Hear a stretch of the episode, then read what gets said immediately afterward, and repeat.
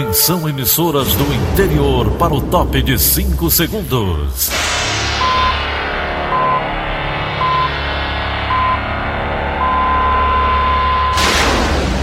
A Verdinha leva o som cada vez mais longe. Rádio Sul Cearense de Brejo Santo, Cristal de Quixeramobim, Iracema de Ipu, Jornal Centro-Sul de Iguatu, Macambira de Poeiras, Tabajara de São Benedito, Oroz FM, Pioneira de Forquilha, Itataia de Santa Quitéria, União de Camocim, Educadora do Cariri do Crato, Líder FM de Itapipoca, Aquarela FM de Miraíma, Liberdade de Ita Itarema, Carinhosa de Acopiara, Sertão Central de Senador Pompeu, Vale do Salgado de Lavras da Mangabeira, Vale FM de Nova Russas. Seis e meia agora, bom dia. Hoje é quarta-feira, dia 11 de março de 2020. Estamos começando Rádio Notícias Verdes Mares e estas são as manchetes. Cresce a violência no município de Calcaia. E PPO vai se transformar em área grande de lazer. Suspeitas de coronavírus somam 20 casos no Ceará. Detran prorroga prazo de vencimento do licenciamento 2020. Essas e outras notícias em instantes. Rádio Notícias Verdes Mares. Oferecimento Marca Fortaleza. A receita perfeita. CYH 589. Verdes Mares AM. Rádio Notícias Verdes Mares. 6 e 31 Polícia. Polícia. E a gente começa esse jornal indo direto para a redação integrada do Sistema Verdes Mares com a jornalista Lígia Costa, que traz para a gente como é que foi a movimentação nessa madrugada em Fortaleza, Bom dia para você, Lígia. Muito bom dia, Daniela. É, essa madrugada, né, a noite de ontem e a madrugada dessa quarta-feira em Fortaleza foi violenta, né? Foram violentas com registros de homicídios. Somente a equipe do Sistema Verdes Mares acompanhou seis mortes nesse período. Os casos foram registrados em bairros como Vila Peri, Parangaba, Dias Macedo, Quintino Cunha e ainda em Maracanaú, na Grande Fortaleza. A Secretaria da Segurança foi procurada pela reportagem para repassar mais detalhes sobre essas ocorrências, mas a gente ainda está aguardando aqui a resposta. Um desses casos foi um duplo homicídio no bairro Quintino Cunha. Uma mãe e um bebê foram mortos a tiros dentro de casa na noite de ontem.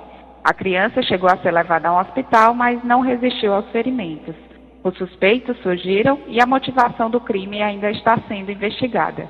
De acordo com a testemunha que estava no hospital, Pessoas chegaram na unidade trazendo a criança ferida e relataram que ela e a mãe tinham sido baleadas por quatro homens que invadiram a casa onde elas estavam deitadas em uma rede.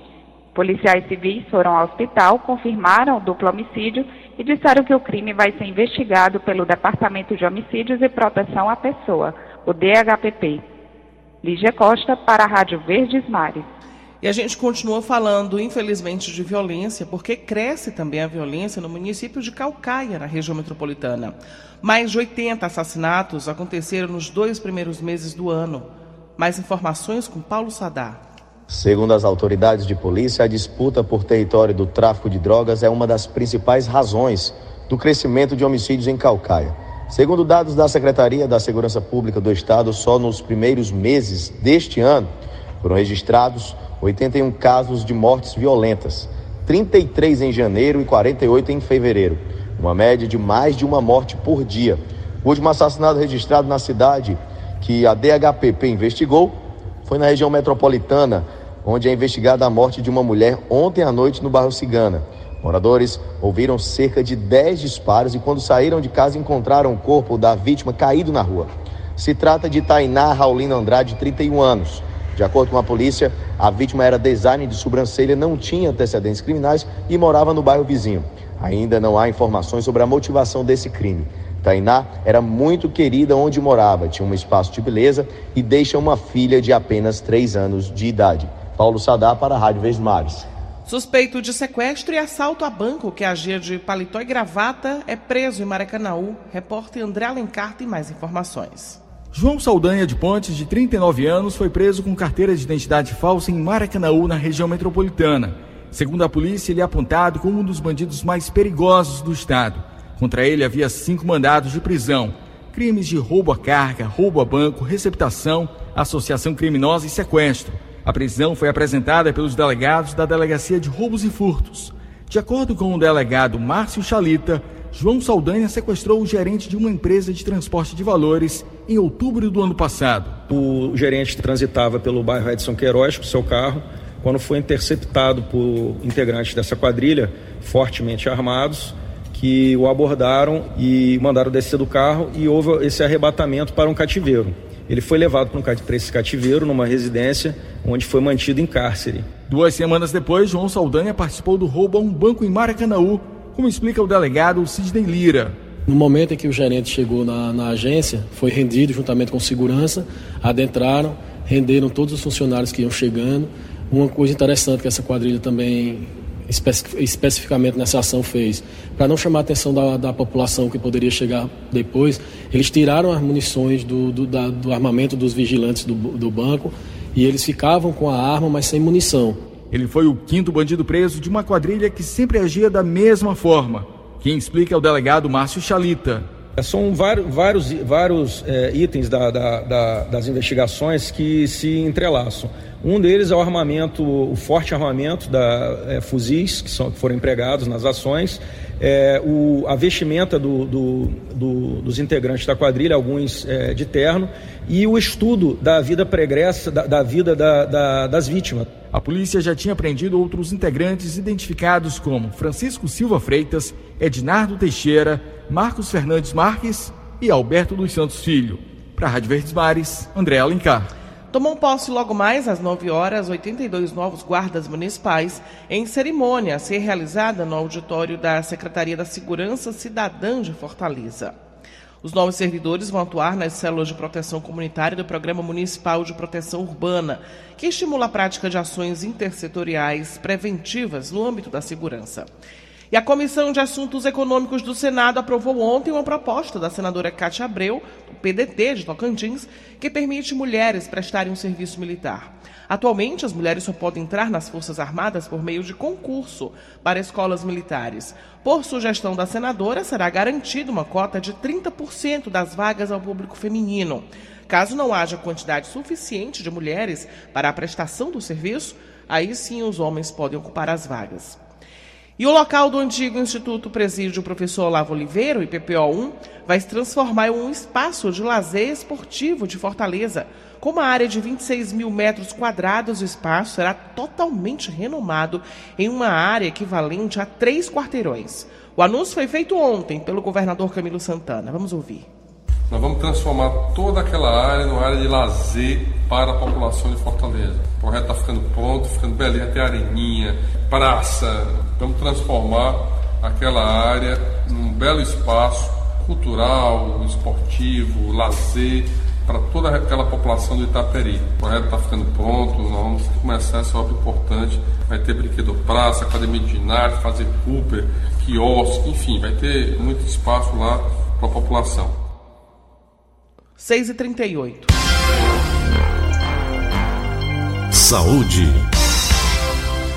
E as suspeitas do coronavírus no Ceará somam 20 casos. As informações com Luan Diógenes. A última atualização sobre o coronavírus da Secretaria da Saúde do Ceará, a CESA, mostra 20 casos suspeitos do estado até o fim da tarde de ontem.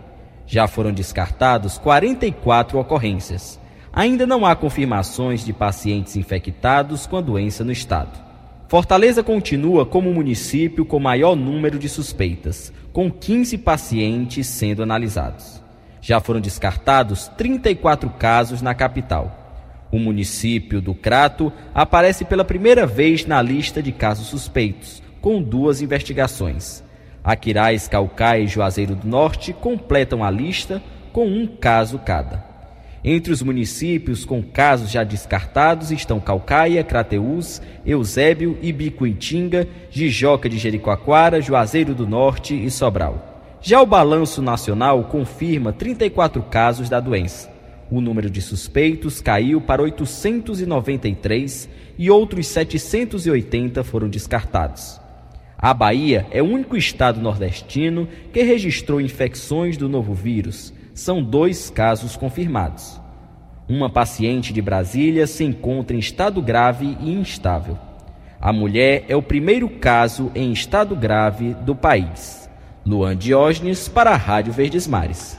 O Ministério da Saúde planeja abrir seleção de mais de 5 mil médicos para reforçar o combate ao novo coronavírus no país. Sérgio Ripardo. O Ministério da Saúde decidiu reforçar a assistência nos postos de saúde por conta do avanço do novo coronavírus. Na próxima semana, será publicado um edital para selecionar cerca de 5 mil profissionais pelo programa Mais Médicos. Eles vão começar a trabalhar em cerca de três semanas durante a emergência da doença. O governo espera fortalecer o atendimento nos postos de saúde e evitar buscas desnecessárias nos hospitais. O secretário executivo do Ministério, João Gabardo, explicou que estão incluídos todos os atendimentos que fazem parte da atenção primária à saúde, desde as consultas de rotina até os casos de pacientes com sintomas respiratórios. O Brasil já tem 34 casos confirmados, a maioria em São Paulo, 19. No mundo já foram contabilizados mais de 110 mil pacientes infectados desde dezembro, em 107 países e territórios, e mais de 4.200 mortos. Os países mais afetados são a China continental, com mais de 3.100 mortos, a Itália, com mais de 630 mortos, e o Irã, com quase 300 mortos. Ontem, Chipre do Norte, Mongólia, Panamá, Burkina Faso e a República Democrática do Congo anunciaram seus primeiros casos. Na China, mais de 70% das pessoas infectadas se recuperaram. Sérgio Ripardo para a Rádio Verdes Mares. O Ceará foi o terceiro estado do Brasil com a maior taxa de doadores de órgãos e tecidos em 2019. Confira os detalhes dessa evolução na reportagem de Tatiane Nascimento. O Ceará teve em 2019 pelo menos 257 doadores efetivos de órgão. Isso fez com que a meta anual do número de doadores fosse superada, conforme informou a Associação Brasileira de Transplantes de Órgão. Para 2019, a meta no estado era de 27 doadores a cada milhão de habitantes, mas o Ceará alcançou o índice de 28,3 de doadores. Esse resultado faz o estado ocupar o terceiro lugar na lista nacional. Apenas em Santa Catarina e no Paraná os índices foram melhores. O resultado, segundo o médico e editor do Registro Brasileiro de Transplantes, Walter Garcia, evidencia tanto o crescimento dos doadores efetivos no país, como destaca as ações do Ceará. O Ceará atingiu as metas, porque a gente tem a meta para o Brasil e a meta para cada estado. E, a, e, o Ceará vem subindo, vem mantendo. O Ceará é estado, é, depois de Santa Catarina, Paraná, disputa com São Paulo, o estado que mais tem doadores efetivos por milhão de população, e está na frente, até até o terceiro. As córneas, com 899 cirurgias, lideram a lista em 2019 no estado. Além disso, o número de transplantes de rins cresceu e bateu recorde histórico. Foram 293 procedimentos, o melhor desde 2012. Outro aspecto em que o Ceará também se destaca é na redução de recusas familiares. A taxa de não aceitação por parte dos parentes é de 36% no estado. Somente o Paraná, Santa Catarina e Rio de Janeiro têm índices mais satisfatórios. O médico Walter Garcia explica as dificuldades nesse processo. O ideal seria chegar em 25, porque a gente se faz pesquisa de opinião, 25, 20 a 25% das famílias não doariam. Então, e pior no momento mais triste. O Brasil sempre tinha entre 50 a 56, 57, e esse ano o Brasil chegou a 60. Vocês já chegaram a 64. Nós, nós temos que trabalhar até os 75. Acho que a gente vai dar 5, 10 anos, mas vamos chegar lá. E aí entra um aspecto que é muito importante, porque o transplante ele é a única atividade da, da médica, da saúde, que depende da sociedade. Se tu precisar de uma cirurgia de coração, uma cirurgia de fígado, tratar um câncer, tu tem teu plano de saúde, tu tem SUS, tu vai no hospital, marca e tá. Agora, se precisar de um transplante, só vai fazer que alguém da sociedade doar esse órgão. Tatiane Nascimento, para a Rádio Verdes Mares. 6h44. Cidade. Dados do aplicativo Waze mostram que a BR-116 e a Avenida Raul Barbosa são as vias que apresentam mais congestionamentos em Fortaleza. Mais detalhes com Márcio Dornelles. A BR-116 e a Avenida Raul Barbosa somam 30,7 mil alertas de engarrafamento, segundo dados do aplicativo de navegação Waze. As duas vias são as mais congestionadas de Fortaleza no período de um ano. Os dados de congestionamento levam em consideração informações enviadas pelos próprios usuários da ferramenta. De março de 2019 a março de 2020, a BR-116 recebeu 16.600 alertas 45% desses alertas eram de trânsito intenso. Já a Avenida Raul Barbosa teve 14,1 mil informes, também com 45% de alertas na mesma categoria. O ranking das cinco vias mais congestionadas tem ainda a Avenida Washington Soares, a Avenida 13 de Maio e a Avenida Antônio Salles. O Waze não contabilizou alertas de acidentes, clima e buracos. Da relação de vias com mais alertas, a BR-116 também lidera a lista de vias críticas de acidentes do ano passado, da Autarquia Municipal de Trânsito e Cidadania AMC. O trecho registrou 434 acidentes, 14 deles com mortes. Sobre a BR-116, a PRF, Polícia Rodoviária Federal, informou que obras realizadas no trecho impactam a fluidez do trânsito, o que causa engarrafamento. Para o advogado Antunes Filho, membro da Comissão de Trânsito, Tráfego e Mobilidade Urbana da OAB Ceará, a insistência no uso do carro próprio, mesmo com a cidade dispondo de uma rede abastecida de transportes alternativos, como ônibus e bicicletas, ajuda a complicar o trânsito motoristas às vezes insistem em utilizar o seu carro próprio em vez de usar transportes alternativos, é, às vezes não utilizam a navegação do Waze e informa o, os locais que têm menos congestionamentos. No caso de acidentes, eles acabam sendo curiosos e vão olhar, e acaba ocasionando outros acidentes ou então diminuindo a velocidade de fluxo daquela via, no caso de outros acidentes assim como também ocorre na manutenção periódica. Às vezes o motorista tem um carro um pouco mais antigo, não faz a manutenção periódica e acaba ficando no, dito popular no prego, né? Isso tudo são fatores de congestionamento que vão ampliando ainda mais esse, esse fato. A Autarquia Municipal de Trânsito e Cidadania informou que monitora as vias 24 horas e está sempre atuando de forma imediata para que interferências sejam solucionadas. Com a reportagem de Nicolas Paulino, Márcio Dornelles para a Rádio Verdes Mares. E a assinatura do contrato para o início da duplicação do anel viário completa 10 anos neste mês de março, mas as obras seguem atrasadas e sem definição. Carolina Mesquita. O novo impasse diz respeito à inclusão de uma quarta empresa no consórcio responsável pelo projeto. A medida se faz necessária após a construtora Souza Reis entrar com pedido de recuperação judicial em dezembro do ano passado. Em reunião no fim de janeiro, o titular da Superintendência de Obras Públicas do Estado, Quintino Vieira, deu prazo de 10 dias para a nova construtora assumir o canteiro de obras. No entanto, 30 dias após a data limite prevista pelo superintendente, as máquinas ainda estão paralisadas e a nova responsável pelo projeto não foi anunciada.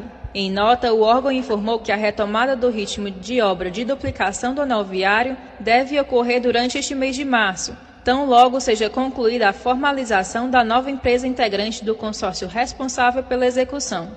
A nota da instituição ainda acrescenta que, em breve, um novo cronograma estabelecido junto à DENIT será divulgado. Confira a reportagem completa no site do Diário do Nordeste.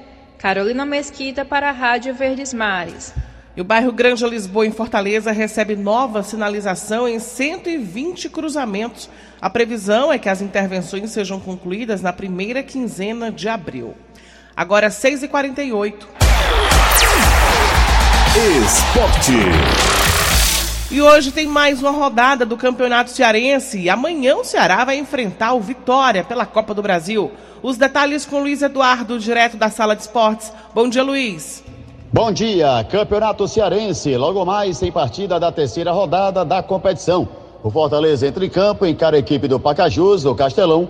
Jogo começando às 20 horas. Aí sim, depois desse jogo, todas as equipes já terão disputado cinco partidas nessa segunda fase, que tem o Ceará na liderança com 11 pontos, segundo o Guarani de Sobral com 10, o terceiro a equipe do Ferroviário 10, quarto Fortaleza com 9 Fortaleza com detalhe, caso vença logo mais a equipe do Pacajus, o Fortaleza, em caso de vitória, passa a ser o líder dessa competição. O Atlético Quinto tem seis pontos, o Pacajus é sexto com três, sétimo o Calcaia com três, oitavo o Barbalha com três. O Fortaleza que ontem apresentou oficialmente na sala de imprensa o jogador Yuri César, vindo do Flamengo, garoto bom de bola, liso, de 19 anos. Amanhã é a vez do Ceará entrar em campo pela Copa do Brasil contra a equipe do Vitória. É o jogo de ida da terceira fase da competição. Luiz Eduardo para a Rádio Verdes Mares.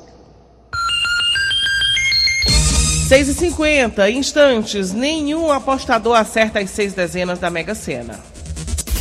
Rádio Notícias Verdes Mares, 810. Rádio Notícia Verdes Mares.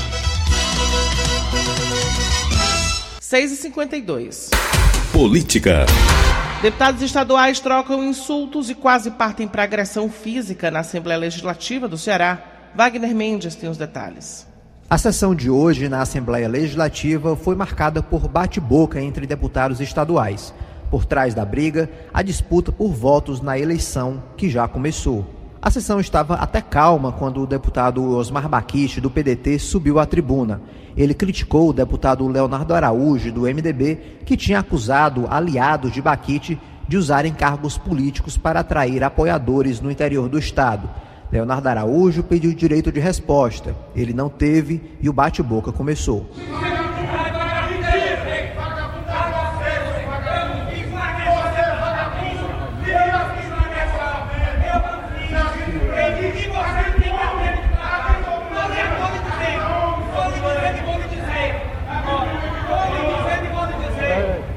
A mesa diretora da Assembleia Legislativa deve se reunir para analisar o caso. Os parlamentares podem acionar o Conselho de Ética para investigar uma possível quebra de decoro parlamentar. Nos bastidores, a avaliação é de que não há necessidade para isso, mas sim de alertar os deputados para o cuidado com o uso da tribuna em ano de eleição. Entendo que um diálogo, todo mundo com a sua calma, com a maturidade, né? Que não só como deputado tem que ter, mas que a idade também nos permite até essa maturidade para sentar numa mesa, dialogar, entender que esse parlamento e que principalmente o plenário é um local de debater aquilo que é melhor para a sociedade, que venha melhorar a vida das pessoas e não um local de fazer ali um ringue político no ano eleitoral. De acordo com o regimento da Assembleia, a quebra de decoro acontece quando o deputado usa no discurso ou em projetos expressões que configurem irregularidades contra a honra ou incitem crimes. O parlamentar que faltar com o decoro pode ser processado pelo Conselho de Ética e sofrer punições que vão da censura à cassação do mandato. O fato é que por trás da briga existe uma disputa por votos. Esse ano tem eleição para prefeito e cada deputado quer eleger aliados para garantir a reeleição em 2022. Depois do bate-boca, o presidente da Assembleia, José Sarto, do PDT, pediu aos deputados que, com a proximidade das eleições, debates políticos não se transformem em ofensas pessoais. Wagner Mendes para a Rádio Verdes Mares. E esse episódio de agressão verbal entre os deputados Osmar Baquete e Leonardo Araújo é o tema do comentário de William Santos. Olá, bom dia a você que nos ouve na Verdinha. Como uma casa política, é inevitável que a disputa eleitoral prevaleça sobre o tom e o mérito de certos pronunciamentos na Assembleia Legislativa. Mesmo que os próprios deputados propaguem um esforço para que se faça o contrário, historicamente o pleito afeta os trabalhos do Legislativo Lamentável, porém, é quando essa característica do período pré-eleitoral excede os limites da razoabilidade e transforma o plenário em um ringue, palco de bate-boca que não condiz com a postura que se espera dos que devem representar o povo. O uso da tribuna com contornos eleitorais naturalmente acirra os ânimos, mas não pode abrir precedente para que se baixe o nível do debate que, convenhamos, precisa ser mais elevado. William Santos para a Rádio Verdes Mares. E as discussões em torno do reajuste salarial dos policiais militares do Ceará continuam após acordo para acabar com a paralisação de parte da categoria. Alessandra Castro. Representantes do Executivo Estadual, do Ministério Público do Estado, da Defensoria Pública, da Ordem dos Advogados do Brasil, Secção Ceará, e dos policiais e bombeiros militares estiveram reunidos ontem na Assembleia Legislativa para debater alterações nos percentuais das patentes previstos no projeto de lei que trata da correção salarial da categoria. Eles tentam fazer modificações para aumentar ainda mais o salário proposto para os praças. Para isso, as mudanças devem ser feitas no projeto por meio de emendas parlamentares. Na ocasião, uma comissão formada pelos membros presentes na Assembleia Legislativa foi instalada para acompanhar as novas negociações. O líder do governo Camilo Santana na Casa, deputado Júlio César Filho, informou que todas as mudanças serão feitas dentro do limite orçamentário previsto no projeto de lei, que é de 495 milhões. Algumas mudanças foram colocadas à mesa e uma nova reunião com os representantes foi marcada para a próxima quinta-feira. A expectativa de Júlio César é que uma definição sobre as alterações na tabela salarial dos agentes saia na próxima reunião, para que o projeto possa ser votado ainda neste mês. Tanto ele quanto representantes da classe querem chegar a um consenso para que a primeira parcela do acordo seja paga em abril. Alessandra Castro para a Rádio Verdes Mares. E o licenciamento de veículos com placa final 1 tem prazo para pagamento prorrogado aqui no Ceará. Elone Pomuceno. Donos de veículos com placa final 1 vão ter mais tempo para pagar o licenciamento 2020. O Detran prorrogou o prazo para o próximo dia 13 de abril. O vencimento estava previsto para ontem. Com isso, no mês que vem, a quitação do valor acontece para as placas 1 e 2. O boleto com a taxa de licenciamento é enviado pelos Correios ou pode ser acessado no site detran.ce.gov.br. Os demais veículos permanecem com prazo inalterado, conforme calendário de licenciamento 2020, disponível também no site do Departamento de Trânsito. Elon Nepomuceno para a Rádio Verdes Mares. E nenhum apostador acertou as seis dezenas do concurso da Mega Sena, que aconteceu ontem à noite. Foram sorteados os números 1, 13, 18, 26, 40 e 56. Segundo a estimativa da Caixa, o concurso de amanhã deve pagar 4 milhões e 500 mil reais. E a estimativa de fevereiro para a safra de grãos 2020 alcançou mais um recorde de 249 milhões de toneladas. Isso representa uma alta de 3% em relação a 2019, quando foi de 241 milhões e meio de toneladas. Já em relação a janeiro, houve um crescimento de 0,9%. E diante da crise internacional e das consequências do coronavírus para os mercados, o ministro da Economia, Paulo Guedes, enviou um ofício ao presidente da Câmara e do Senado pedindo a aprovação de 19 propostas prioritárias à pauta econômica. São 16 projetos de lei ou medidas provisórias e três propostas de emenda à Constituição. No pedido, Paulo Guedes afirma que as propostas atendem à necessidade de blindagem da economia brasileira frente ao atual cenário econômico. 6 horas 59 minutos. Acabamos de apresentar o Rádio Notícias Verdes Mares. Redatores: Roberto Nascimento e Elone Pomuceno. Áudio: Nelson Costa. Contra-regra: Linha Mariano. Editora de núcleo: Liana Ribeiro. Diretor de jornalismo: Idelfonso Rodrigues. Outras informações: acesse verdinha.verdesmares.com.br ou facebook.com barra verdinha 810. Em meu nome, Daniela de Lavor, tenham todos um bom dia. De segunda a sábado, seis e meia da manhã, Rádio Notícias Verdes Mares.